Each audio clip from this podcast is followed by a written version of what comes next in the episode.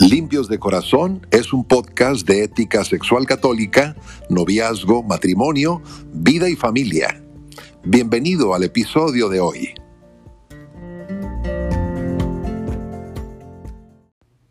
Amigos, ¿qué tal? Les saluda el Padre Jai. En el día de hoy vamos a hablar sobre el valor que tiene el pudor como una parte muy importante para construir una buena personalidad.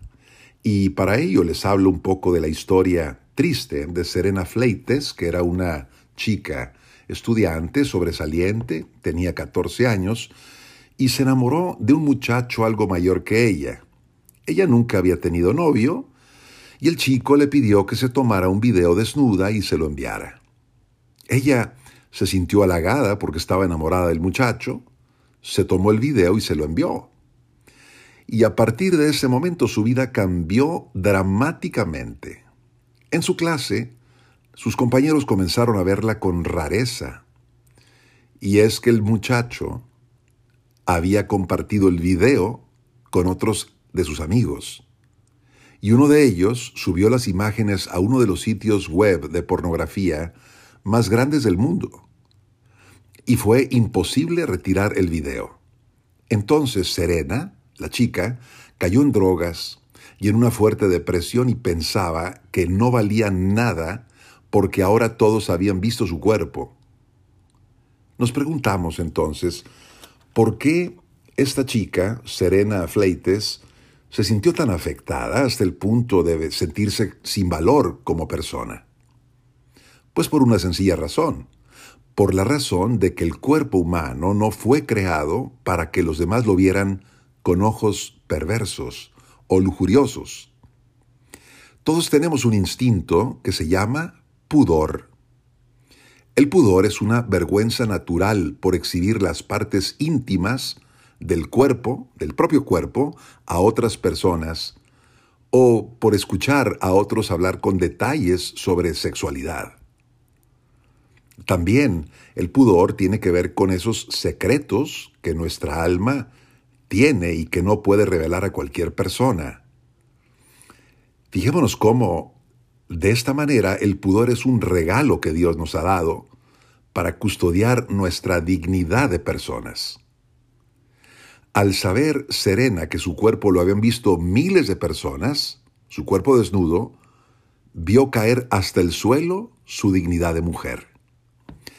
Yo recuerdo que antes de entrar al seminario yo tenía experiencia de trabajo y tuve un compañero que era soltero y que se jactaba de ser sexualmente muy activo.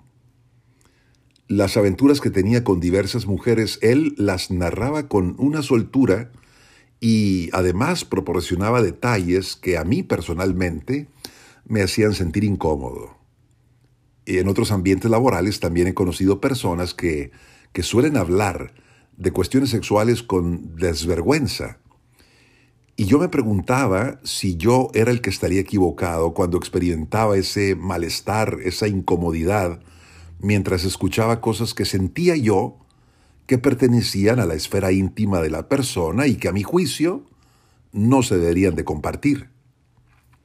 Bueno, nadie debe sentirse mal por sentir incomodidad al hablar de temas sexuales. Es natural que venga el pudor como defensa de algo íntimo, porque en realidad el sexo es una realidad sagrada y digna de mucho respeto. Lo que es sagrado siempre se coloca en un lugar aparte y debe ser custodiado como algo muy especial. En la antigua ciudad de Jerusalén estaba el gran templo de la ciudad, el templo que construyó Salomón y, bueno, que fue destruido varias veces. Pero eh, cuando se hizo el templo, ahí adentro había una cámara sagrada que se llamaba el Santo de los Santos, donde estaba la presencia de Dios simbolizada en el arca de la alianza y en las tablas de la ley. No cualquiera entraba en ella, únicamente entraba el sumo sacerdote una vez al año. Y así también, las hostias consagradas de nuestros templos católicos las reservamos en el tabernáculo después de la misa, lo que se llama el sagrario, y ahí las colocamos y encendemos una lámpara ardiente para indicar que ahí está la presencia sagrada real de Jesucristo. El sexo también es algo sagrado. Dios lo creó para unir al hombre y a la mujer en intimidad. Es sagrado porque a través del sexo Dios llama a las personas a la existencia. Dios quiere que lo tengamos como algo especial, al sexo, y muy importante en nuestras vidas, y que no se hable de sexo como se habla de fútbol o de cocina.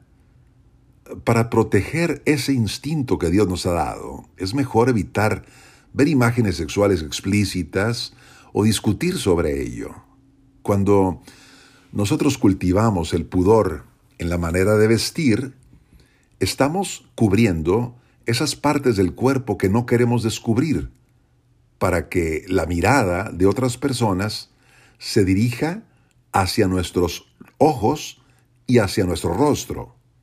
Y de esta manera estamos indicando a qué nivel queremos relacionarnos en nuestra comunicación interpersonal, no a nivel de deseos carnales, sino a nivel de personas espirituales. San Juan Pablo II, en sus catequesis sobre la teología del cuerpo, él explica que cuando la otra persona se reduce a puro objeto para mí, es decir, cuando la miro con ojos únicamente de deseo, ahí se marca el inicio de la vergüenza o el pudor que viene a la defensa de la intimidad de la persona. El otro nunca debe ser una cosa o un objeto, sino que merece el respeto como persona que tiene una altísima dignidad. Cubrimos el cuerpo no porque nos avergoncemos de él, sino porque no queremos que nuestra parte sexual se vea como algo independiente de los demás valores que nosotros poseemos.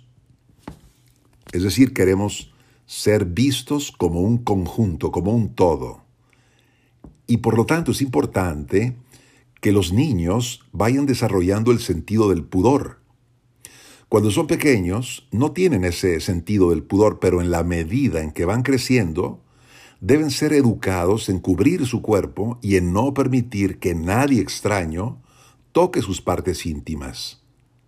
Y de esta manera, los adolescentes y los jóvenes podrán ser capaces de juzgar esos eventuales atentados que pudieran sufrir hacia su propia intimidad.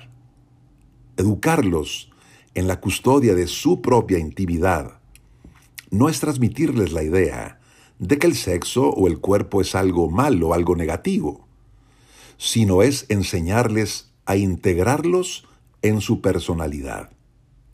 Y de esta manera se van a poder evitar muchas experiencias dolorosas como la que tuvo Serena Fleites, que por falta de pudor con un chico que le llamaba la atención, acabó siendo pasto de miradas lujuriosas.